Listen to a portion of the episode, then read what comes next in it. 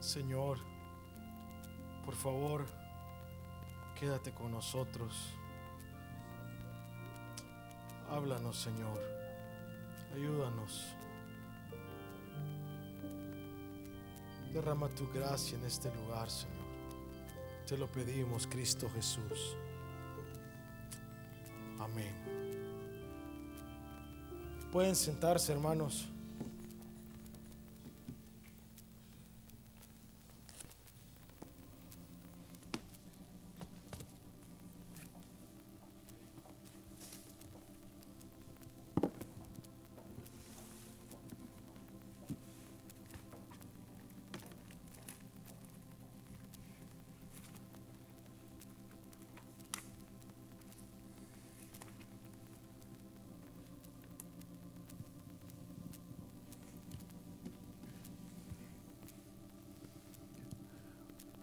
Buenas noches, hermanos. Dios les bendiga.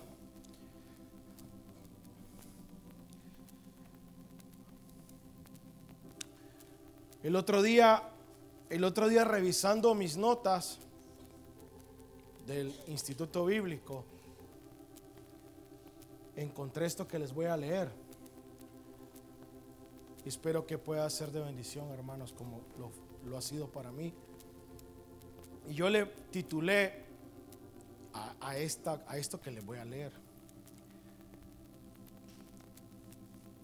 La historia de un ministro. Un ministro amigo del pastor Marvin Byers.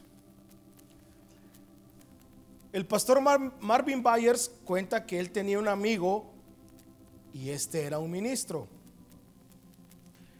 Un día este amigo ministro recibió una llamada de un hombre extraño. Este hombre extraño resultó ser un compañero de la secundaria, con el cual no había hablado desde que se graduaron, muchos años atrás. Este ex compañero le dijo, oye, soy fulano, fuimos compañeros en la secundaria, ¿te recuerdas de mí? A lo que el ministro respondió, Ah, sí, claro, claro que me recuerdo de ti. El ex compañero le dijo con tono de tristeza, oye, te llamo porque mi hijo acaba de fallecer por causa de las drogas. Y no conozco a nadie que pudiera venir a dar unas palabras en el funeral de mi hijo. ¿Podrías tú venir y dar unas palabras? Ya que realmente yo no conozco a ningún ministro. Y me di cuenta que tú eres uno. ¿Podrías venir? Este ministro cuenta que él realmente no quería asistir a ese funeral. Y si llegaba a aceptar, tendría que recorrer 1200 millas en total en su viaje. O sea, era un viaje largo. Cuando llegó al funeral, el ministro no quería ir, pero terminó yendo, ¿verdad? Cuando llegó al funeral, se encontró con una gran mansión. Este ex compañero se había convertido en un hombre rico y tenía muchos lujos.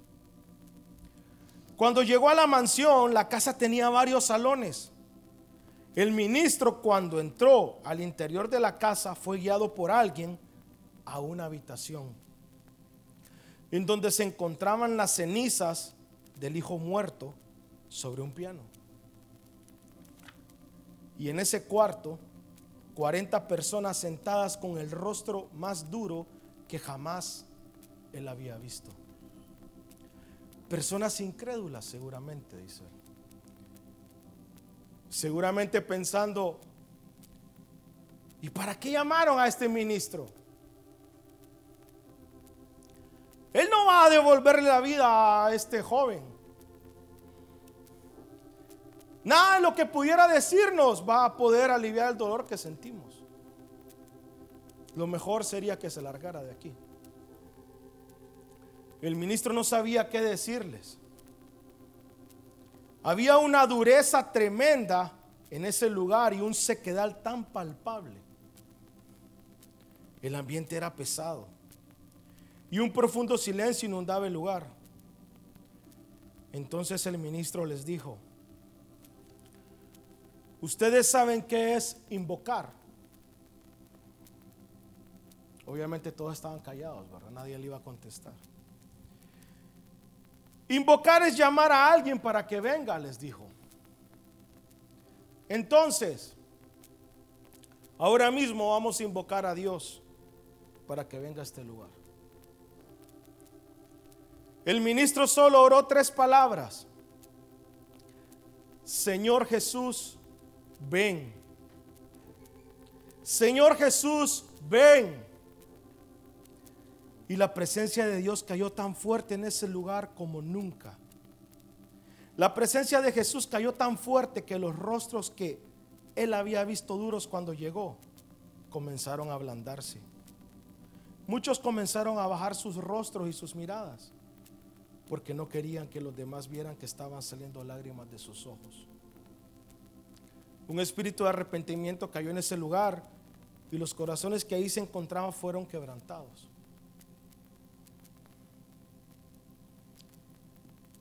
Eso es lo que pasa cuando Jesús llega a un lugar, hermanos. Necesitamos un encuentro así con Jesús. El Salmo 34, 8, hermanos, dice, cercano está Jehová, ustedes ya se lo saben. Cercano está Jehová, ¿a quién? A los quebrantados de corazón y salva a los contritos de espíritu. Fíjense que encontré una versión que me encantó y se la voy a leer. Dice, el Señor está cerca para salvar a los que tienen el corazón hecho pedazos y han perdido la esperanza.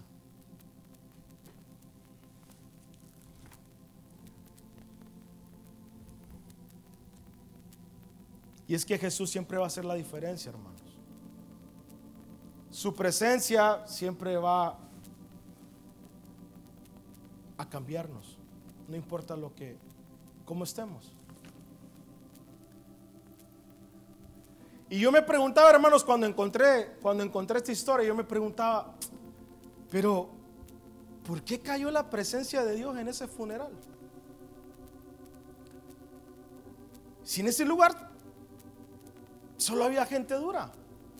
Impía tal vez. No sé.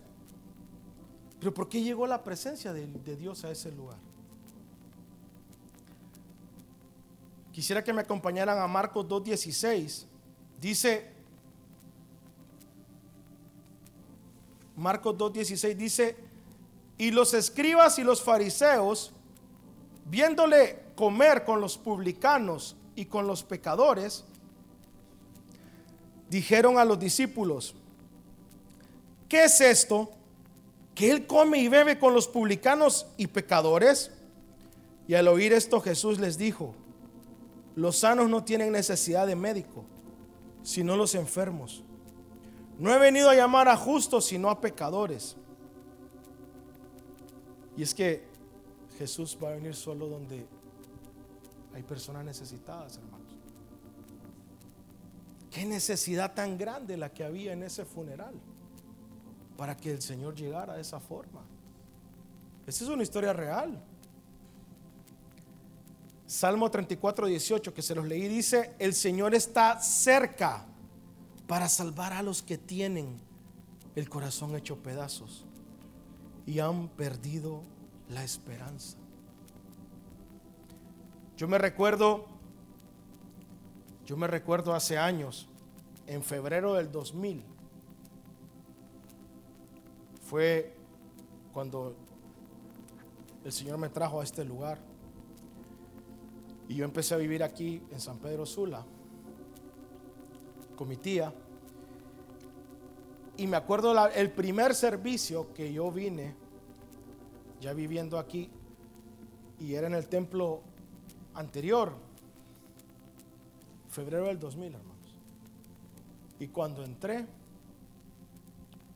lo primero que vi fue a un señor canoso tocando un órgano. Ustedes ya saben cómo son el órgano, Para mí eso era tremendo. Me recuerdo que había unas personas que después me preguntaron, no eran de la iglesia, me preguntaron, ¿y cómo haces para no aburrirte? Me decían. ¿Cómo haces para no aburrirte? Es aburridísimo estar ahí. Y yo entré, hermanos, y, y, estaba un hermano tocando el órgano. Y el coro que estaban entonando esa mañana era Prefiero a Cristo. No se me olvida.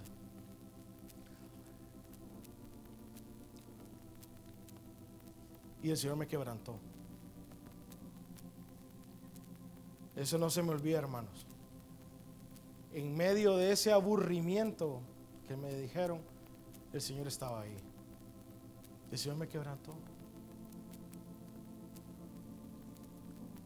Y no he vuelto a salir de este lugar, hermanos. Entré por ahí y no he vuelto a salir. Hay personas en Tegucigalpa que dicen, ¿y qué te has hecho? Tenemos muchos años de no verte. Pues, y no quiero que me miren. Un amigo me estaba contando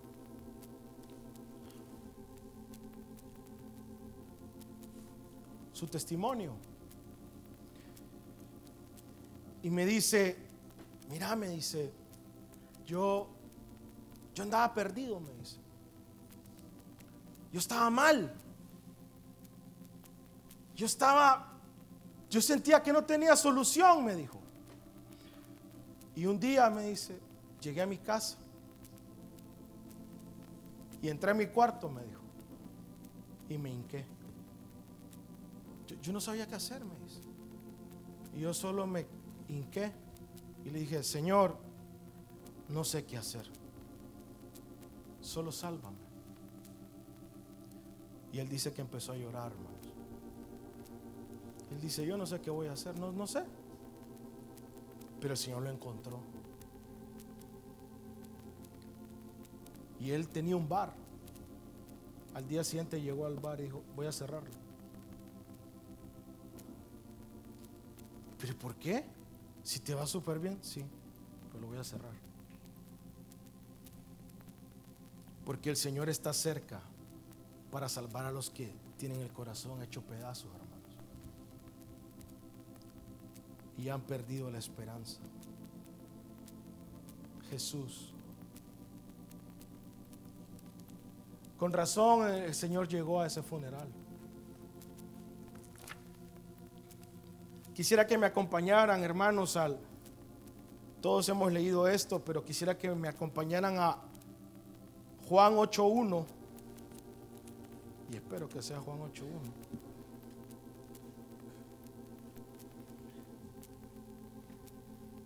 ¿Están ahí? Es la historia de la mujer adúltera. Todos la conocemos. Dice y Jesús se fue al monte de los olivos y por la mañana volvió al templo y todo el pueblo vino a él y, sentado él les enseñaba. Entonces los escribas y los fariseos le trajeron una mujer sorprendida en adulterio y poniéndola en medio le dijeron, maestro, esta mujer ha sido sorprendida en el acto mismo de adulterio. Y en la ley nos, manda, nos mandó Moisés apedrearle, apedrear a tales mujeres. ¿Tú pues qué dices? Me da risa porque me fui a Deuteronomio, váyanse a, váyanse a Deuteronomio, Levíticos, y el versículo de la ley que dice, dice, si fuere sorprendido alguno acostado con una mujer casada con marido, ambos morirán, el hombre que se acostó con la mujer y la mujer también. Así quitarás el mal de Israel. Y vienen estos y aparecen diciendo, y en la ley nos mandó Moisés a apedrear a tales mujeres. Todos, conocen la historia. Mas esto decían tentándole para poder acusarle. Pero Jesús inclinando hacia el suelo, escribía en, en tierra con el dedo. Y como insistieran en preguntarle, se enderezó y les dijo, El que de vosotros esté sin pecado sea el primero en arrojar la primera piedra contra ella. E inclinándose de nuevo hacia el suelo, siguió escribiendo en tierra. Pero ellos al oír esto, acusados por su conciencia, salían uno a uno, comenzando desde los más viejos hasta los postreros.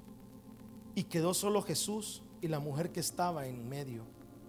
Y enderezándose Jesús, y no viendo a nadie, sino a la mujer, le dijo, mujer, ¿dónde están los que te acusaban? ¿Ninguno te condenó? Ella dijo, ninguno, Señor. Entonces Jesús le dijo, ni yo te condeno, vete y no peques más. Y el 12 dice, otra vez Jesús les habló diciendo, yo soy la luz del mundo.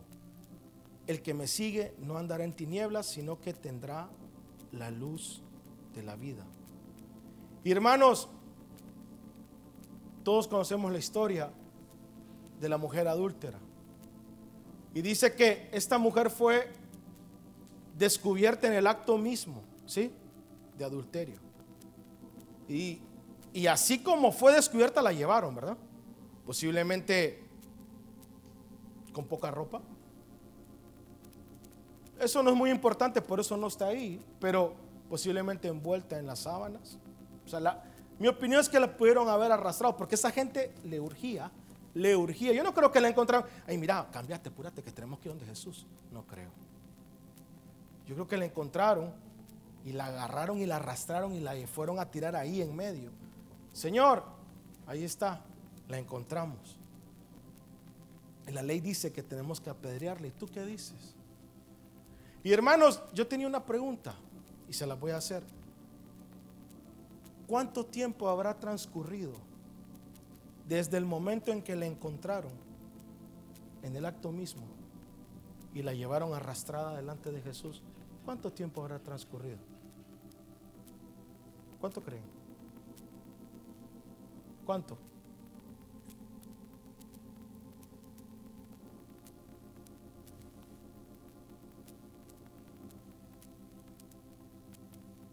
La encontraron y se la llevaron. ¿Cuánto tiempo habrá transcurrido? ¿Cuánto crees tú? ¿Sí? ¿Tú? ¿Sí? Yo pienso lo mismo. Tal vez solo 15 minutos. ¿Cuánto se van a tardar de, encontrar a alguien y llevarlo arrastrado a, a donde estaba Jesús? Yo digo que unos 15 minutos. Imagínense, hermanos, esta mujer fue encontrada en el acto mismo y la llevan arrastrada y la ponen ahí y la iban a apedrear. Tal vez solo 15 minutos habían transcurrido. Esa, mujer en 15 minutos, ¿qué, ¿qué pasaba por su cabeza? No sé. Pero Jesús estaba ahí, esperándola para encontrarla. Y ese día, hermanos, Jesús encontró a esa mujer. Y esa mujer nunca más volvió a ser la misma. Esa mujer tuvo un encuentro tan profundo con Jesús que nunca más volvió a ser la misma. Y ese encuentro, hermanos, es el que nosotros ocupamos. Ese encuentro que tuvo esa gente en ese funeral, hermanos. Señor Jesús, ven. Tres palabras. Qué fuerte el encuentro que tuvo esa mujer, que nunca más quiso volver a hacer lo mismo.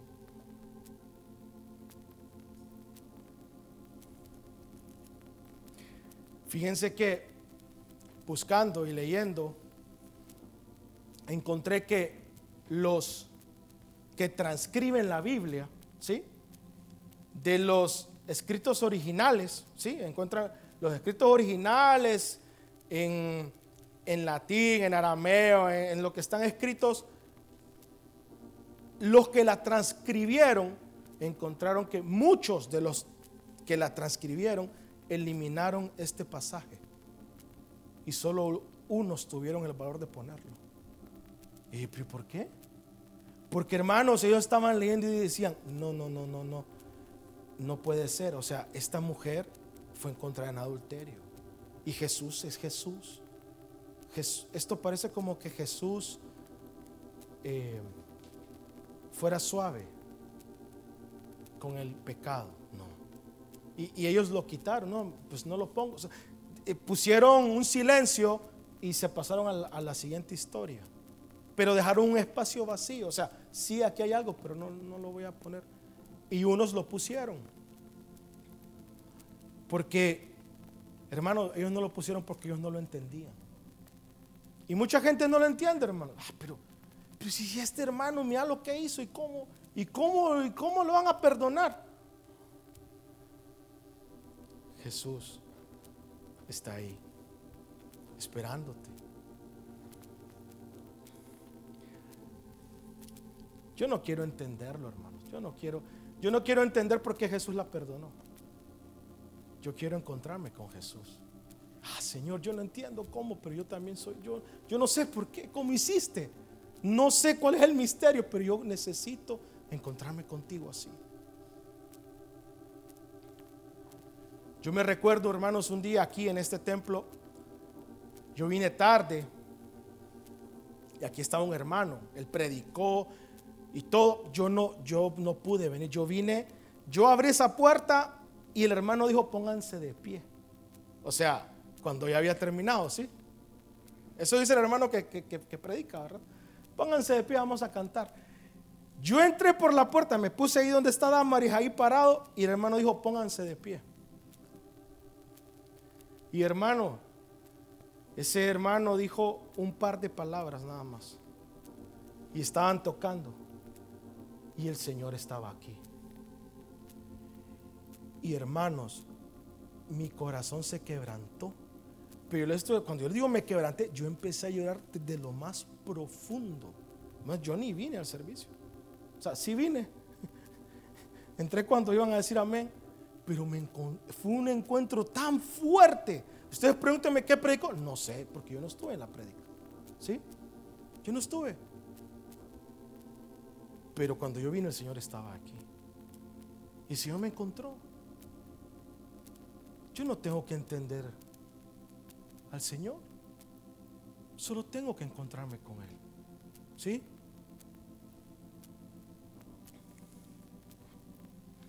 Si somos pecadores necesitados, Jesús nos va a encontrar, hermanos.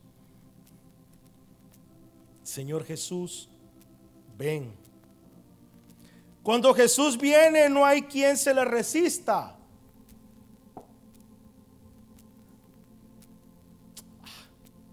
¿Será? Sí.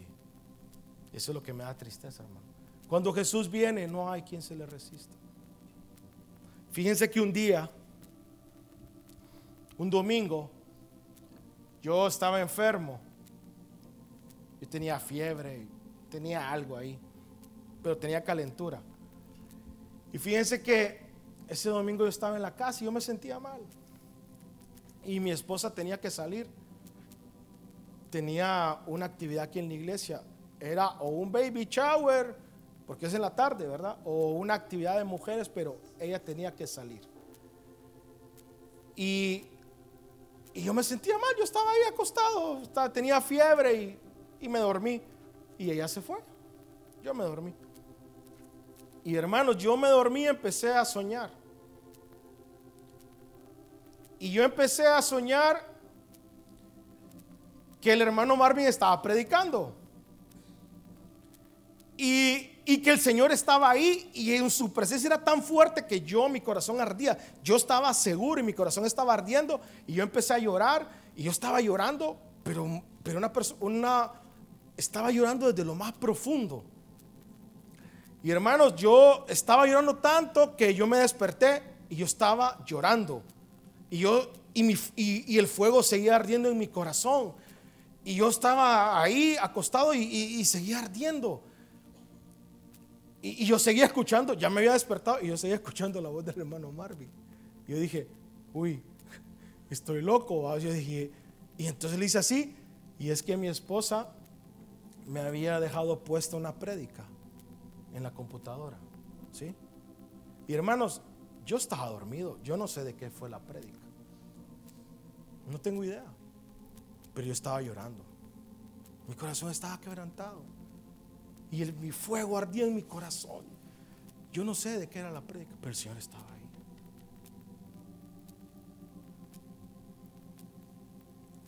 Dice Primera de Corintios 2:10, dice, pero Dios no nos las reveló a nosotros por el Espíritu, porque el Espíritu todo lo escudriña, aún lo profundo de Dios. Porque ¿quién de los hombres sabe las cosas del hombre sino el Espíritu del hombre que está en él? Así tampoco nadie conoce las cosas de Dios, sino el Espíritu de Dios. Y nosotros no hemos recibido el Espíritu del mundo, sino el Espíritu que proviene de Dios, para que sepamos lo que Dios nos ha concedido. Lo cual también hablamos, no con palabras enseñadas por sabiduría humana, sino con las que enseña el Espíritu, acomodando lo espiritual a lo espiritual. Pero el hombre natural no percibe las cosas que son del Espíritu de Dios porque para él son locura y no las puede entender. Porque se han de discernir espiritualmente. En cambio, el espiritual juzga, perdón, sí, el espiritual juzga todas las cosas, pero él no es juzgado de nadie. Hermanos, no tengo que entenderlo. Porque el espíritu es el que lo va a discernir, él, es el que lo va a hacer. Si Jesús viene, yo quiero encontrarme con Jesús. Amén. Les voy a leer, bueno, leámoslo, una parábola del fariseo. Dice Lucas 18:9. Ahorita termino, hermanos. Lucas 18:9 dice,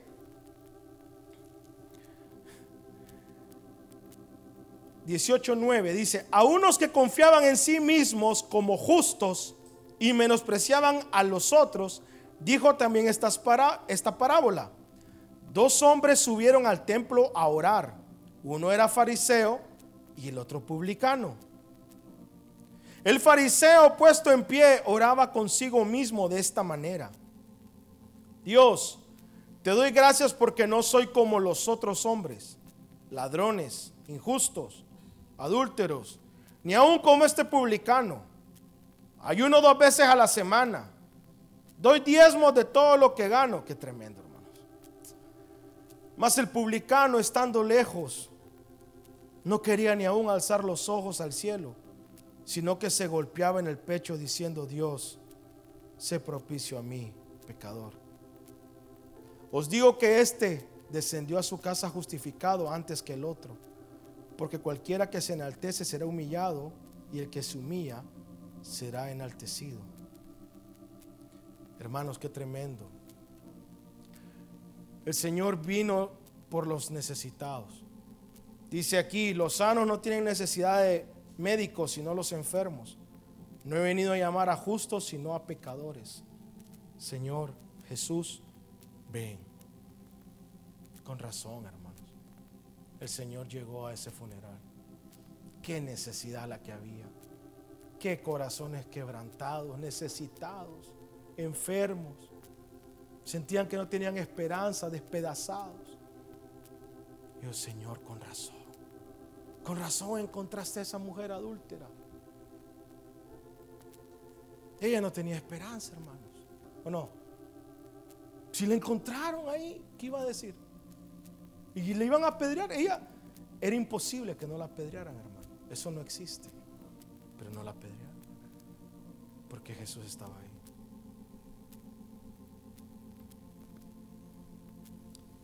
Para terminar les quiero leer, estoy leyendo un libro muy bueno, se los recomiendo, se llama Como un viento recio, es este libro.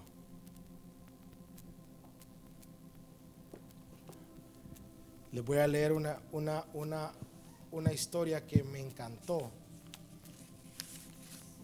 y tiene que ver con esto. Y aquí terminamos. Dice,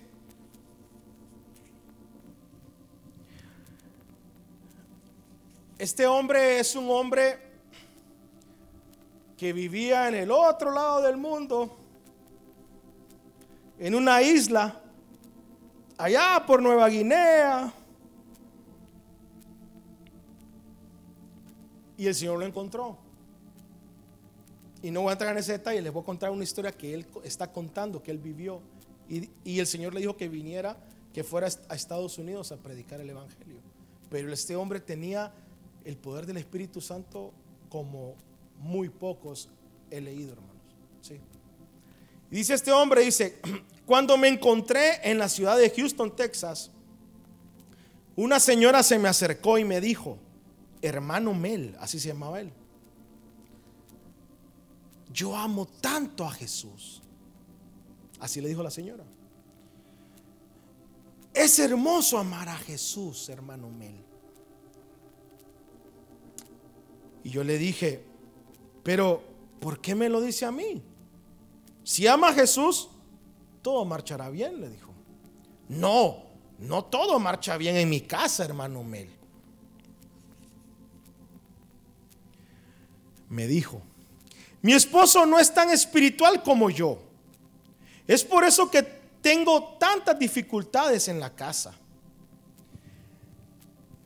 Mi hermana, mi hermana le dije, ¿qué problema tiene? Le pregunté. Mi esposo es un hipócrita, me dijo. No ama a Dios como yo. Y se puso a hablar mal de su esposo. Ah, me dijo, Vine para que usted, hermano Mel, orara, que el Señor ayude a mi esposo a arrepentirse y ame en realidad a Jesús. Y le respondí, bien, oraré para ver lo que Dios nos dice.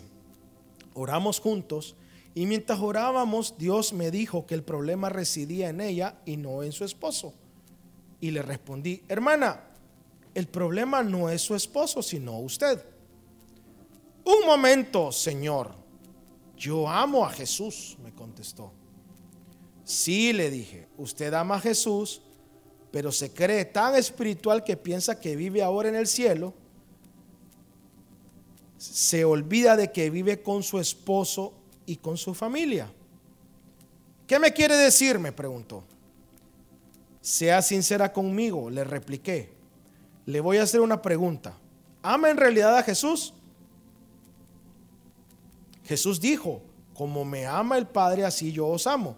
Y como yo os amo, amaos los unos a los otros. El amor no es amor hasta que lo demostramos, lo sentimos y lo practicamos. Los unos con los otros. La Biblia nos dice cómo podéis decir que amáis a Dios cuando no podéis amar a aquellos que veis y tocáis en esta vida. Y yo continué. ¿Ama en realidad a Jesús y a su esposo? me dirigió una mirada de pocos amigos. Ah, sí, amo a Jesús, me dijo, pero ¿cómo puedo amar a mi marido? No es una persona espiritual, ni siquiera lo estimo, dijo. Yo le dije, ¿lo llama a veces usted a él querido? No, no, me dijo, lo llamo por su nombre, que es Francisco. Le prepara, le, prepara una buena comida cuando él llega a la casa de la oficina o le da un beso y le pregunta, le pregunté, me contestó, de ninguna manera, no lo quiero tanto como para eso. Querida hermana, le dije, ese es su problema. En realidad no creo que usted ame realmente a Jesús. Si pudiera haberme golpeado, creo que esa hermana lo hubiera hecho.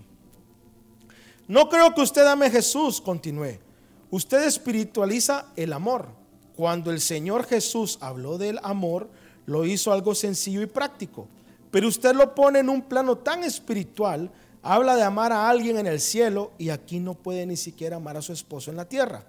Si Jesús hubiera dicho solamente amo a mi Padre, amo a mi Padre, no me hubiese hecho muy bien a mí. Pero Él nos amó como el Padre lo ama. Se entregó a sí mismo en la cruz para que usted y yo pudiésemos ser redimidos. Eso es amor. Jesús dijo, como yo os amo, amad a, vuestros a vuestro prójimo. Amaos los unos a los otros. Usted no puede amar a Jesús si no ama a las personas que están a su alrededor. Cuando ama a su prójimo de corazón, ama ciertamente a Jesús.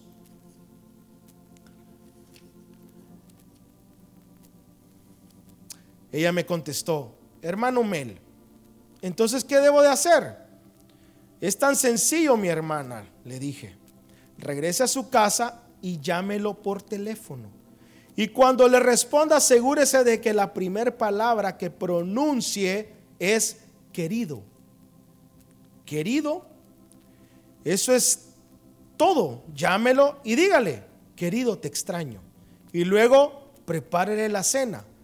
Prepárela como a él le gusta y no como usted quiere. A veces cuando queremos agradar a la gente, lo hacemos agradándonos a nosotros mismos y no de la manera en que lo quiere la gente. Vaya y prepare la cena tal y como le gusta a su esposo y se acordará. Sí, me dijo. Y cuando él llegue esta noche a la casa y entre por la puerta, dele un fuerte abrazo y un beso. Sírvale una buena comida, converse con él y Dios le dirá lo que debe de hacer. Le contesté. Ahora oremos juntos. No oré por su esposo, sino por ella. Oré que el Señor contribuyera a que no espiritualizara su vida, sino que le ayudara a ver su amor en forma práctica. Esta hermana regresó a su casa e hizo estas cosas. Lo llamó por teléfono y le dijo, hola querido, el marido pensó que se trataba de otra mujer. Porque su esposa nunca lo llamaba. Y menos lo llamaba querido. Pero ella continuó, querido, soy Enriqueta que te llama. Más tarde, cuando su esposo me contó respecto de la llamada, me dijo que había pensado un milagro se ha producido en la casa. Conozco a mi esposa y nunca me ha tratado así. Pareciera que viviéramos una luna de miel. Era algo maravilloso, me dijo. Oh, querido, te extraño, continuó ella. Su esposo apenas podía hablar. No sabía qué decir. Todo era tan maravilloso. Pero dejó de trabajar y se tomó un medio día de vacaciones. Cuando llegó a la casa, su esposa lo esperaba. Esta vez le dio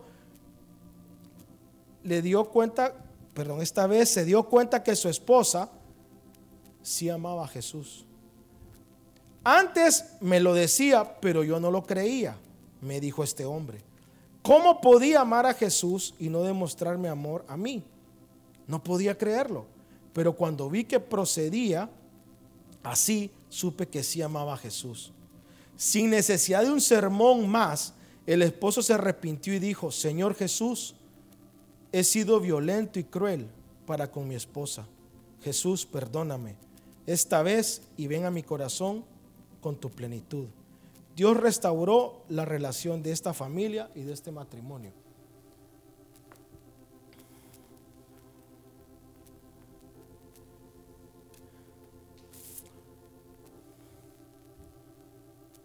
Jesús viene por los enfermos, hermanos. ¿Sí? Tres palabras. Señor Jesús, ven. Pónganse de pie, hermanos.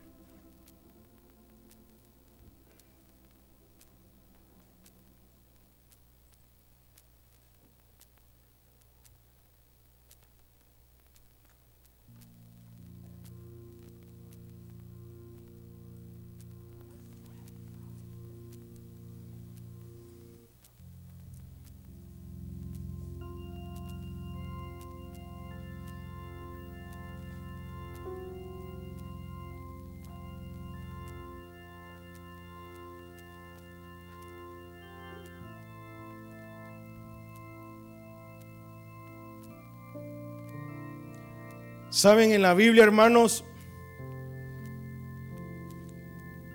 cada vez que encontramos a Jesús, cuando visitaba a alguien, lo encontraba porque esta persona estaba necesitada.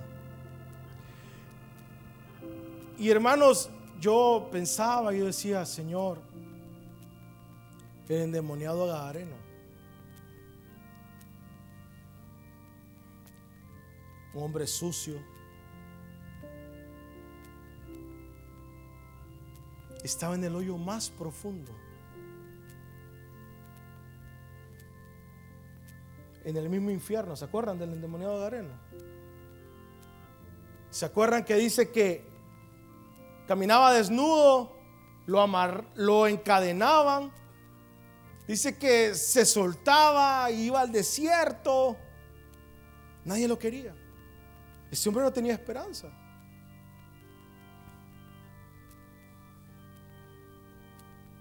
Pero el Señor lo encontró. Saulo, ¿se acuerdan de Saulo? Dice que era un hombre que estaba lleno de rencor, ¿se acuerdan? lo que dice de Saulo. Dice que Saulo respiraba aún amenazas y muerte contra los discípulos del Señor.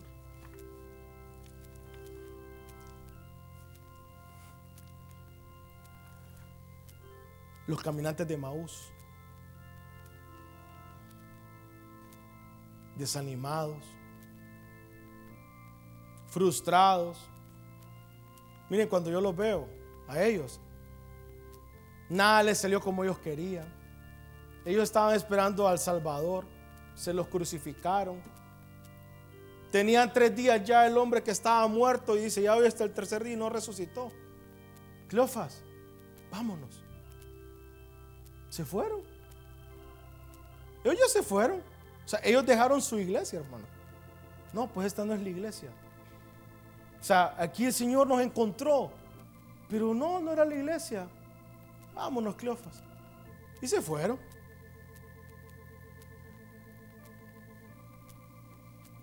Jesús los encontró. Y cuando los encontró, ellos lo primero que hicieron fue regresar. No necesito entenderlo, hermanos. Es que yo no entiendo. ¿Por qué? Y yo no sé por qué esto me pasó a mí. Yo solo quiero encontrarme con Jesús.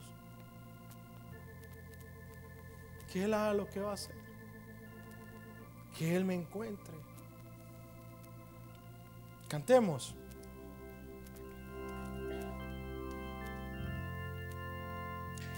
Conocer a mi Cristo es el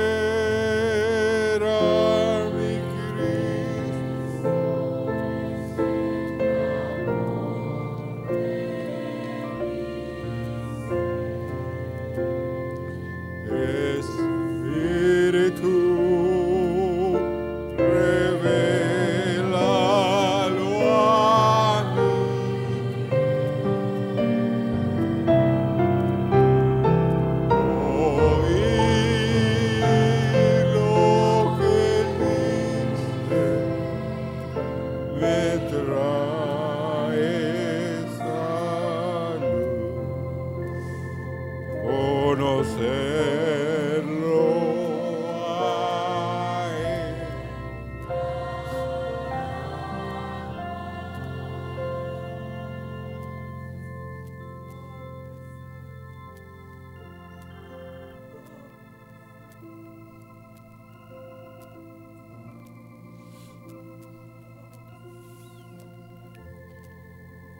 Señor,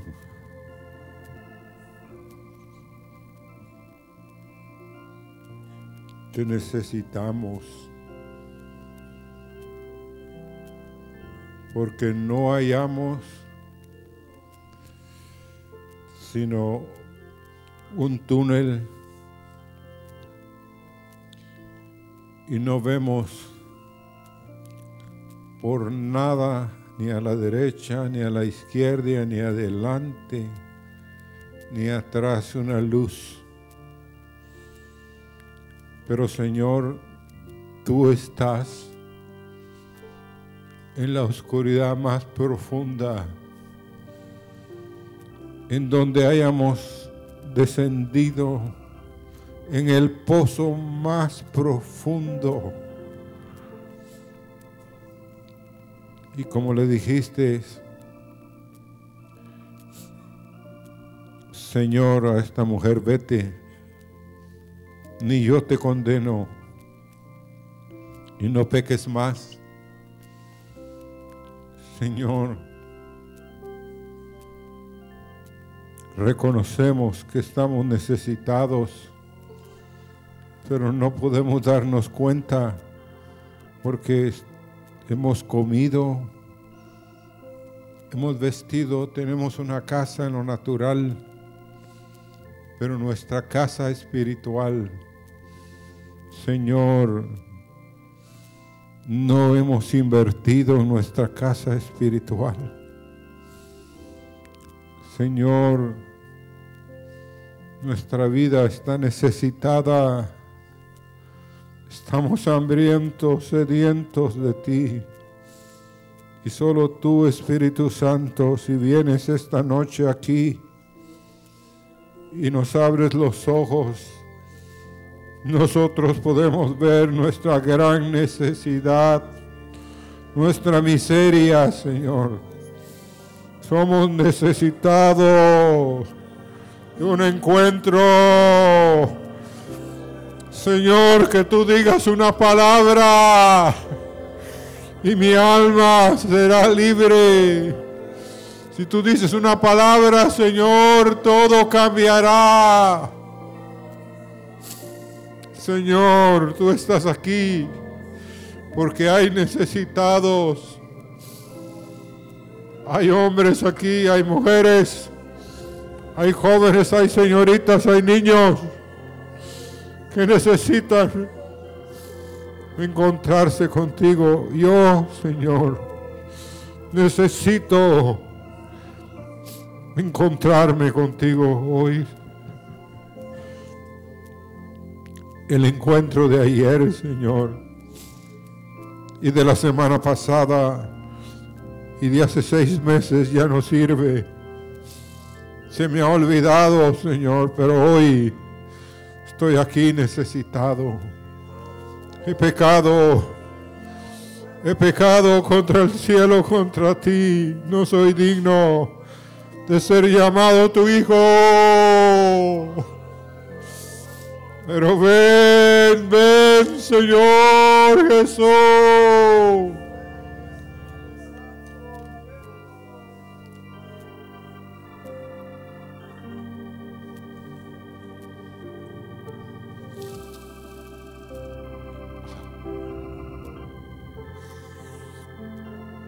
Todo cambiará.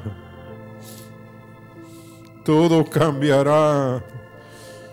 Si mi corazón se rinde, si reconozco mi necesidad, todo cambiará porque tú estás dispuesto a saciar mi necesidad.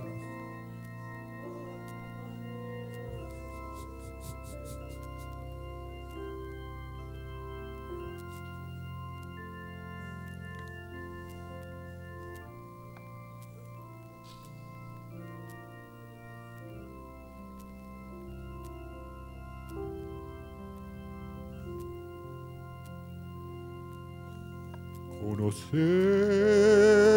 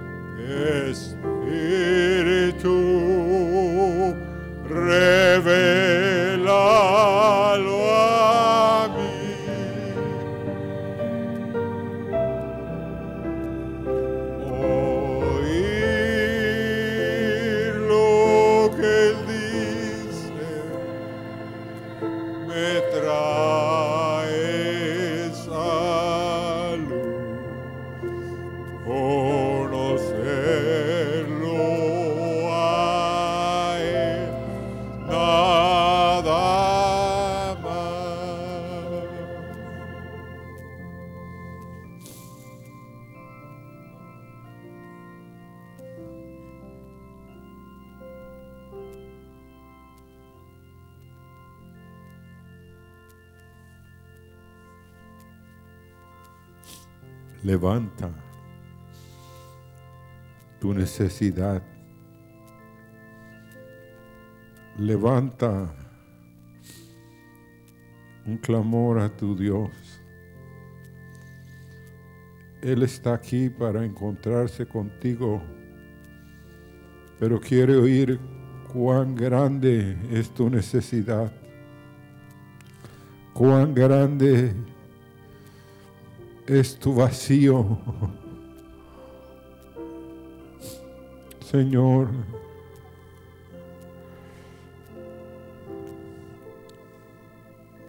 te necesitamos. Clamamos misericordia para nuestras casas, para nuestros hijos, para nosotros.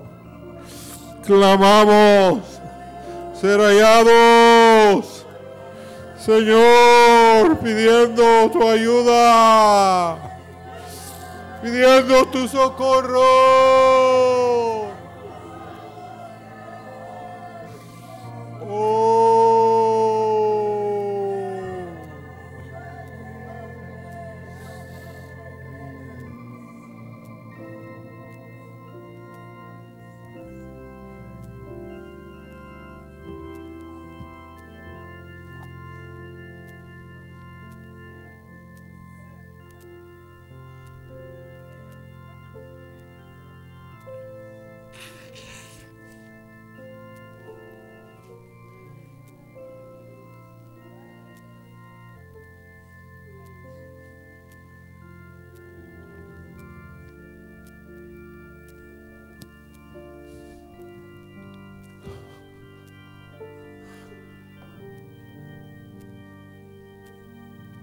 Sé que tú vives.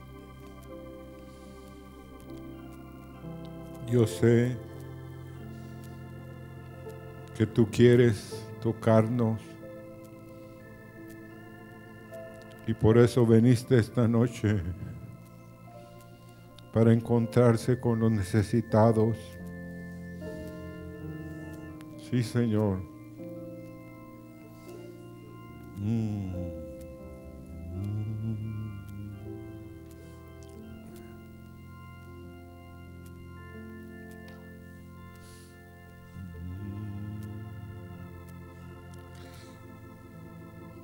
Tenemos que vencer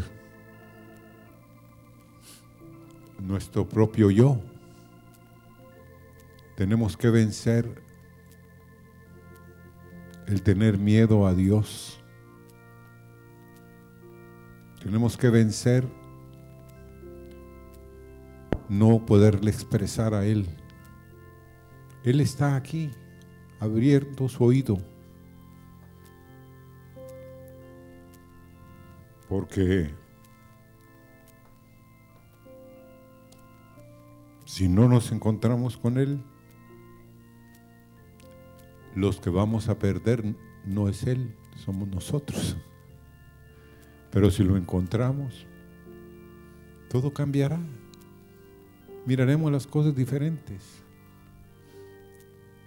Como un hombre le escribe a Catherine Kuhlman, No entiendo, le dijo esa mujer.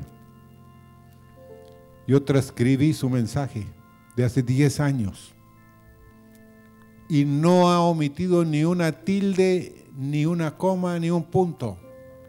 Donde se ha detenido hace 10 años, ahí se detuvo. Volví a transcribirlo.